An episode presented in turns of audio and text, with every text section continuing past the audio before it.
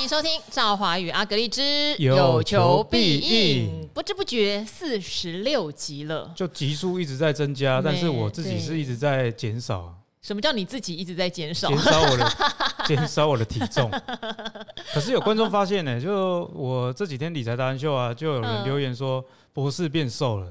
太扯了吧！真的，你才刚开始减而已。我上礼拜有在我的粉专跟大家宣传，我说我要减肥。对。其实那是故意的啊！这个就是说，你真的要做好一件事情的时候，其实你要广为宣传。你要用舆论压力就对。对，舆论压力自己 哦。你跟大家说你要减肥嘛，那你最后如果还是很胖，大家会拿这件事情一直在讲。哎，你不是要减肥？嗯。所以呢，为了不要丢脸哦，就会这样。所以我以前呢、啊，如果考试想要考上哪一个志愿、哪一间学校，对，我也都会跟四周围的人讲说我的目标是什么，是来逼自己。好，所以。你减了多少？为什么那么快就有观众发现呢？你才减五天而已，哎，五天瘦二点二，不太合理吧？那我瘦呢？我是胖跟瘦都会先胖脸跟肚子，所以我瘦也是先瘦脸，所以那个明显度就很高。嗯，我是吃中药啦，对，那加埋针，埋针就是针对重点部位，我埋肚子减肥。嗯，哦，然后还有这个饮食控制。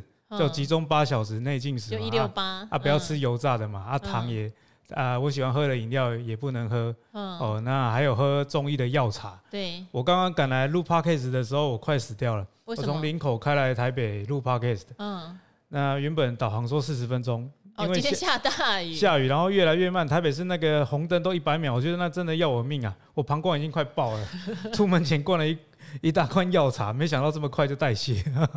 好，重点在减的话，你觉得这样算健康减吗？因为我觉得五天二点二有点多耶。我也是有减肥的经验，啊、对，对对对对，我觉得蛮健康的。一来是我基期高啦，嗯，所以那个如果股票这个一百块，你要它跌两块是很容易的哦，哦。那你如果股票三十块跌两块，这个就太多了哦，因为我体脂肪过高哦。那我就想到以前看这个企业。家的那种创业故事都说，如果你连你的体重都控制不好，你怎么样控制你的人生？可是那一位企业家后来早早就，哎，就哎，你怎么知道会这样哪一位？这只能说天有不测风云嘛，就像我们股票一样，你研究好，哎，做好准备，有时候还是遇到一些呃外在的失误没有办法控制。好，因为我自己也减肥过嘛，女生一定有这样的经验。但是后来我就彻底改变了我的习惯哈。我以前在大学的时候，大家如果念大学，你也知道，已经很多人揪你去什么吃到饱啊，对对对，然后对，整天吃喝玩乐，你知道，整天夜唱哈。哇，我一下就从我高中的时候才四十八公斤哈，那时候身高就大概一六三一六四，我上大学还有在长高，那算蛮标准的身材啊。对，就还蛮瘦的，说真的，而且我高中练田径，所以整个人非常的瘦。我看到以前高中的照片，都会呃，跟你们男生看到高中照片应该差不多。然后大学的时候呢，就长到一六六，可是整个体重就吹气球一样有。大概五十七到五十八公斤，就整整比高中多了十公斤。但是身高够也还行啊，不过看起来胖。就整个人对，就肿一圈嘛。然后那时候也没有运动习惯，所以你就扎扎实实是长了十公斤的肥肉在身上。肥油，肥油。如果大家有去买猪肉的习惯，可以剁个十公斤，你看有多多？不是十斤哦，是十公斤哦。也是可以变低油啊。然后后来有一年暑假，我回屏东嘛，我就决定要减肥。所以，可是我采用的方法就比较糟，我就没有任何的运动，我就一天只吃一餐，而且那一餐就是那种什么水煮青菜啊，去我们家附近的那个素食自助餐夹那些青菜，对，然后吃完以后躺在那边不动，因为太饿了，你动你会觉得你会死掉，所以一直躺在那里。然后我爸就说：“你是怎样呢？不要吃这么一点点呢，到底发生什么事啊？” 可是我一个暑假过去，我就减了大概八公斤。同学都哦，这是谁？是不是很快就复胖啊？这种减法。后来呃，我一直到是工作第一份工作在彩讯。那后来因为我们家有点变故，我爸妈也都走了嘛，嗯、对，有就自己打工什么。所以我进彩讯的时候，同事们都对我超级好，哥哥姐姐他们都在股票市场赚大钱，所以他们都会买好多什么东门市场很好吃的一些，常请你吃东西，什么烧麦啊，对，然后巧克力蛋糕什么的。然后我也很珍惜嘛，因为你自己就不用花钱。就带回去，一路吃到十二点。然后那时候在平面媒体都要加班看那个印印刷版，对，所以你就十二点一点都还在一直狂嗑。我又胖到五十八公斤了，五十八，我又胖到五十八公斤了。这次有没有比较健康？这次也没有，也是开始就不吃不喝，然后就每天去爬楼梯干嘛的，其实也很不健康。后来又瘦了十公斤。所以就这样子，像一个气球一样，一下胖十公斤，一下瘦十公斤。好，但最近我的整个做法就完全不一样，我都正常吃，但是我也是有一六八，集中了哈，对，就代谢集中一点啊。对，可是我的运动量变很大，嗯嗯，我觉得这个是一个很大的差别，所以我就几乎没有忌口，炸的也吃，哦，烤的也吃，总之就是尽量在所谓的八小时内把它使用。就是你有花钱，但是你也有在赚钱呐，啊，不能只有一直省一直省。开源也要节流，这个提供给大家做参考。那我顺便补充一下啦，就是说大家不要觉得说阿格力用很不健康的方法，拜托哎，就有点小担心，因为都会说你很饿。我们晚上在聊天，他都会一直跟我说，就真的是靠腰了呢，一直说很饿。对，可是那个很饿是因为我平常晚上有吃东西的习惯，因为我工作都到凌晨嘛，啊，但是我一整天吃的是蛮健康，我有吃蔬菜水果，然后像我今天有吃虾子、牛排、哦猪肉。那淀粉也有，它只是没有太多，所以算是蛮均衡的。嗯，好了，那讲完减肥之后呢，股票还是希望股价增肥啦。哦，但是呢，不好的股票要减肥，就是说把它剔除。那我们今天主要在讲增肥部分，倒不是讲减肥。好，但是呢，股票你要买的时候，当然希望它看起来浓铅合度，然后不要已经灌水过了。买完以后它再变胖，好吗？就选那个比较小只的啊，希望它会变大，就是这样。哎、欸，这句话怪怪的哦。哦 当然啦，你总不希望买再大只后来变小只吧？对，对不对？买软的，然后让它变硬。哎、欸，像我们今天会讲到啊，今天会讲到、哦、买软变硬。好，我们上次不是开玩笑说微软，你最好取名叫伟哥哦，对，它硬起来了嘞。哦，最近这个。高了哎，微软真的是很强啊！哦，微小的哎，不是微小的微，微微创的微啦，微创的微。然后软体的软叫微软哈。那大家应该还记得这一集，我们有跟大家讲过，就是讲啊这个软体业。对。那微创的这个公司其实也蛮赚钱的，最近的股价涨到一百三十八点五啊，涨停板锁死。今天是涨停板，那今年是配息五块，其实几天啊？就已经这个填息了，四天就已经填了，所以如果把股利还原回去的话，是一百四十三点五，哎，这个真的是不得了，因为七月初的时候啊，股价大概才一百一十一左右，可以说是短短三个礼拜左右，哦，这个股价就已经涨了呃三十几块了，哦，所以如果有听我们 Podcast 的朋友有在做功课的话，哎，这一档确实我们有讲过。好，那今天呢，为什么跟大家讲微软呢？主要就是说，诶、希望也跟大家来呼应一件事情啊，就是说，基本面或者是产业面的这种这种解说哦，它有一个好处，它比较不会旧文啊，真的变成旧文，就是旧的文章或旧的一集，并不会变成旧的一些新闻，哦。新闻久了就变旧闻嘛，好像这一集这个呃微软啊，之前讲的时候也有跟大家讲到，其实它的这个产业地位，九号 VIP 六十八集，对它的产业地位，它的产业地位蛮高的。可是呢，你你如果说照华讲六月九号了，那时候六月九号大概股价是一百一十六点五，之后就讲完就一路跌跌跌跌到七月初一一一。啊，结果呢？啊，突然又这个大涨，涨到一百三十八点五，今天涨停哦。所以这件事情是要告诉大家，就呼应我之前跟赵华都有跟大家分享一个概念啊。基本面的研究不是让你去当成技术分析，或者是当筹码哦。筹码跟这个技术分析它有一个特性啊，它们是正向关联啊。例如说，你看到技术指标往上啊，你觉得这个股价会往上；筹码大买啊，你觉得说股价就会涨。可是基本面比较不是这样，我觉得基本面最好的用法就是说，哇，这个公司基本面很好，但是怎么股价减肥了？诶，这个时候反而是最好的一个时间点，因为在价值不变的情况下，你的这个股价减肥了，你就能用比较低的价格去取得，这样人家在讲所谓的 CP 值的概念，这样就蛮符合的。那也有些人说了，我我顺便跟大家分享一下。这个四九五三的微软，它为什么突然大涨？其实上个礼拜我也有写文章给我的 Press Play 的读者。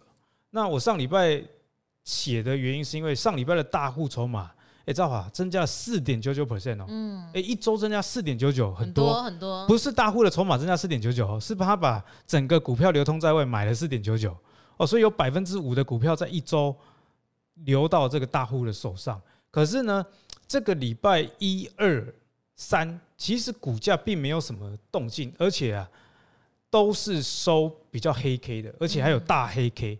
所以如果你从技术指标在看啊，比方说七月十八哦，那一根是一个大黑 K，高点一三四，最后只收一二七。但是呢，如果你没有基本面的信仰的话，是不是这时候就就可能啊，我先跑一趟啊，或怎么样的？但事实证明呢，诶，好的股票还是会有后续的力道了哦。所以呢，我这边只是想跟大家讲说，呃，基本面的应用跟筹码技术其实应该要合并。可是你自己要有一个先后顺序，你不能说哦，我基本面买进，这是我第一的优先呃考量。可是呢，进股票里面又变成技术是你的另外一个优先考量，这样。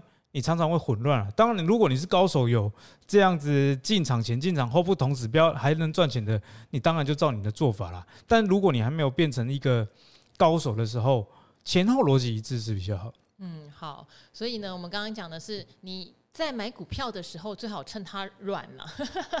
好，如果大家有订阅 VIP 的时候，中心店最近在软啊，对对对，在软，那你的机会就来了。我还记得我们之前还有讲过一档叫新鼎，有没有？也是一个年营收的年增率只是下滑，它还是年增哦。对，哦，然后月增率有一点点出现负成长，整个杀到快跌停板。好，然后第二天还重挫。那一天我们其实也有在 VIP 里面跟大家分享，赵华还说：“哦，我最喜欢看到这种情况了，因为我的买点才终于到了。”哈，那新鼎现在离那时候也涨了二十几块钱了，所以真的是呃，股价在遇到受难的时候，通常是一个最好进场的机会哦。那最近哈，特斯拉有公布了财报啊，对，我不晓得阿格力对于特斯拉公布的财报。有没有一些想法？它有没有对应到台湾的一些汽车概念？哦，那先讲特斯拉本身好了，因为我们的 p a c k a g e 的听众应该蛮多是特斯拉的股东的。嗯，毕竟我们从去年底开始讲特斯拉，到现在大家其实对这家公司啊、呃、比较有熟识了啦。因为毕竟特斯拉这种公司哦，你如果对它基本面、产业面不够了解的话，光看它的股价真的是吓都吓死。毕竟美股的波动很大。特别特斯拉本身又更大哦，今年特斯拉啊涨了一百七十 percent 左右哦，所以这个涨幅非常惊人。可是对比历史过去的股价来说，呃还不算太夸张的位置啦。哦，那在七月十九的美国时间哦，特斯拉公布了它的财报。那公布了之后，先讲一个结论哦，盘后跌了五 percent 哦，所以市场上是觉得有点失望。不过我觉得市场的失望在我的预期之内。嗯，哦，就是大家觉得说啊，你毛利率太低了。哦，特斯拉的毛利率呢，从啊上一季的十九点三到这一季的十八点二，那十八点二坦白说也比我自己估计的还要再低。哦，我原本想说可能是十八的尾，可是变成它是十八的头。哦，所以呢盘后跌了五 percent，但我还蛮开心的，因为我自己一直想再加码特斯拉，我个人呐、啊嗯，是哦，呃上一次买特斯拉也有跟大家讲啊，大概在一百七左右，啊现在已经涨涨了一百多块了。啊，所以期期间呢，我一直找不到下手的机会，你知道吗？啊，那这一次呢，其实我原本的预期就是说应该会跌，就是公布之后，因为毛利率不可能创高的哦，它只会低啊，只是说多低而已。那它比大家预估了还要再低哦，所以盘后跌，所以今天可能也会跌。那我是打算说，如果有修正的话。哎，学一下朱老师教学的这个回回后买上涨，回后买上涨。哈哈，那为什么这样说呢？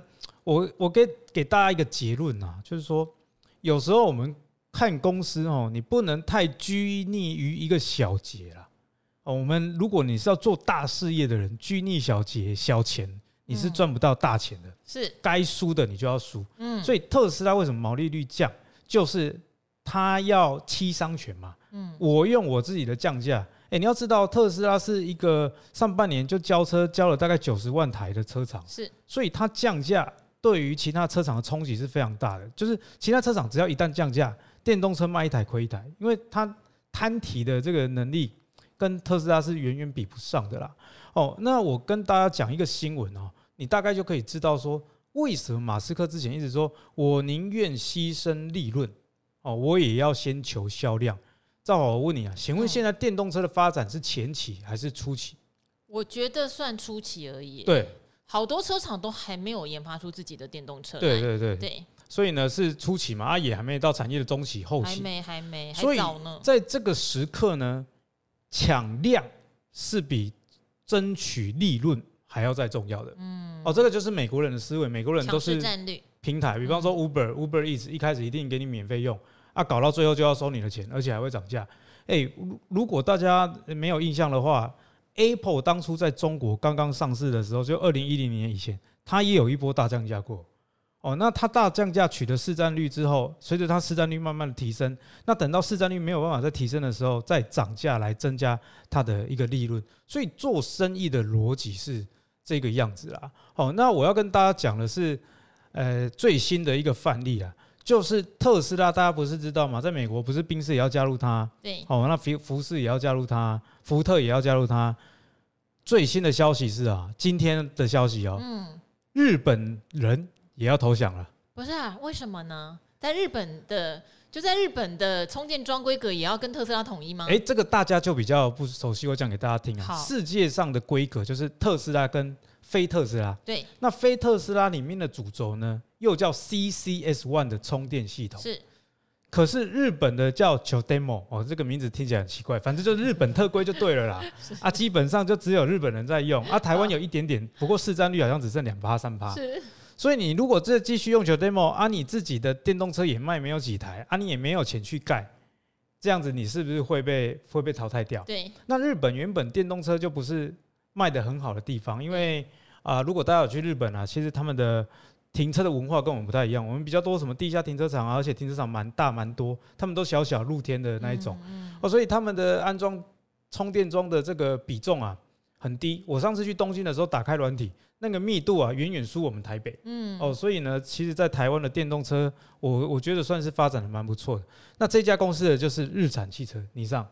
哦，那尼桑呢，算是在日本的电动车发展的比较早的。它以前就有纯电车，只是当时候的规格不好，价格又贵，所以没有一个大卖啦。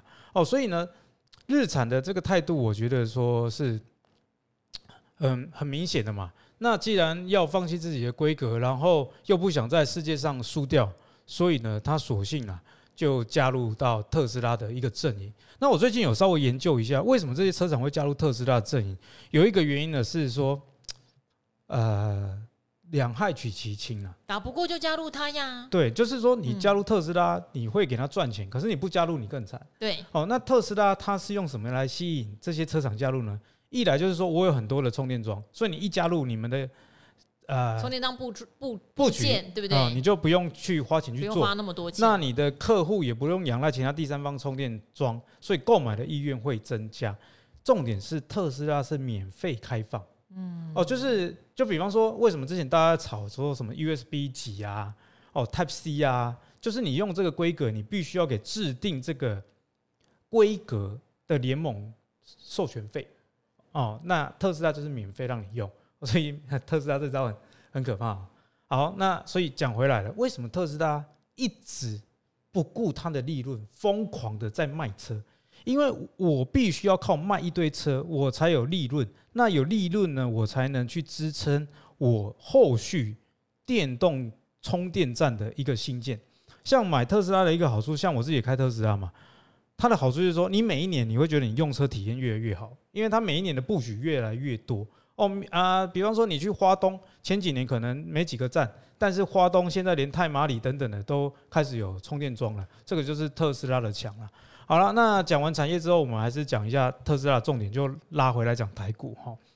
特斯拉大家不是一直在讲它毛利很低嘛，十八点二什么创新低等等，哎，可是赵啊。我要讲一个媒体上都没有在讲的事情，嗯，可是人家 EPS 去年零点八二，今年零点九一，EPS 成长，大家没有去讨论这件事情，哎，哦，所以呢，我觉得说薄利本来就多销啊，大家要思考这个事，所以所以重点就是赵华讲的，重点中的重点，你如果薄利啊，你赚的钱又比较少啊，就是说阿里路尔路拍谈嘛，那就杀价竞争而已。对，那假设我今天薄利，可是我的总盈余有增加，那再加上我们之前说的。这个整套的商业的思维去考量，你就知道说哇，那这特斯拉强不是强在现在，它会强在未来哦，这是一件很可怕的事情啊哦，所以呢，总结来说，我自己还是蛮看好特斯拉的发展的哦，因为在商业上的布局，我觉得有时候我们看股票啊，要跳脱股票的思维，跑到商业上去看。商业上能赢的，最后股票就会赢了。嗯、啊，你如果股票会赢的，暂时赢的，商业上不一定是最强的哦。所以特斯拉在这里分享给大家我的观点。好，其实因为时间也差不多了哈，这边也提醒大家，如果大家想要知道一些像车用的概念，我们在 VIP 七十五集也有讲到像建林这样的公司，对对对，今天也是所涨停板哦。那有兴趣的朋友，想要知道更多的朋友，也可以留言给我们，我们会在 VIP。呃，针对个股的特性、产业的特性，给大家非常多好的方向跟想法哦。好，那今天在公开版也聊了不少了，嗯、也聊了不少了哈，也自吹自擂一下哈。像我今天看到我自己的持股，其实我今天的获利是相当不错的，还蛮多档是所涨停板的。我不是买 AI，对对对，所以当 AI 休息的时候，我还蛮开心的。就是原本的 BI 的这一类的，全部都上涨了。原本的 BI 股今天表现真的都不错哟哈。那切记我们的频道其实最呼吁的就跟减肥一样，嗯，嗯，哦，我们会买在一个浓纤合度的时候，然后看着它长大，这样，好好。那有时候你的持股可能要适时的瘦身，因为有可能太杂太乱，哦，你要去想想你到底要的是什么，而不是见涨追涨。我觉得这个很重要。嗯、好，那我最后也呼应大家一下，就是说旧的 Podcast 的 VIP 版还是要听啊，要听，像这个建宁是七月五号了嘛，对，那时候就有说。诶、欸，汽车类股啊，其实也有类似像建宁这种公司。那刚刚讲到特斯拉，其实，诶、欸，特斯拉在七月五号那一集，我们也有讲东阳跟讲华府。对。那华府最近有一点修正，哦、我觉得，我觉得是好的啦，因为之前真的是涨太高了。哦，那东东阳呢，也是六月开始打进特斯拉的供应链，生产它的这个前保险杆。那华府是做特斯拉铝镁合金的一些零组件。哦，所以呢，我觉得说你知道这些事情的重点就在于说，哦，你整个产业没问题，那公司的车，啊、呃，特斯拉车一直在卖，那相关的这些汽车概念股呢，啊、呃，其实也处于一个不错的产业背景啊。哦，就像建宁，它是做这个安全带，呃，安全气囊，哎、呃，对的零组件，它并不是做安全气囊本身，不是，它是做安全气囊，人家如果要爆炸，必须要火药点火，对，那它是做这个。让火药打气通过了这个导管，嗯，哦，所以这个算是蛮精密的一个仪器，世界上没有几家啦。那只有在我们的 VIP 会跟大家做这么深入的一个解析，哦，所以呢，VIP 定起来好不好？哎，对了，VIP 最新的一集哈。记得听哦，中信电到底该怎么看啊？已经连续两天跌停了，连续两天跌停，那懂的人应该反而是摩拳擦掌啊。嗯，好，因为如果是像假设七月五号那时候建林都还没有一百块哈，今天已经锁涨停板一百零七点五了。呃，华孚的话就是我刚刚讲的，我看到新鼎跌下来摩拳擦掌，我看到大树跌下来我摩拳擦掌哦，华孚跌下来之前我真的不考虑。因为本一笔在天上的，我真的不考虑。确实，明年再好，我都很难考虑的进来。但现在摩拳擦掌，好不好？嗯、这些我们都会在 VIP 好好的跟大家做分享。那今天我们的赵华与阿格丽之有求必应，就先到这边喽，各位朋友们，拜拜，拜拜。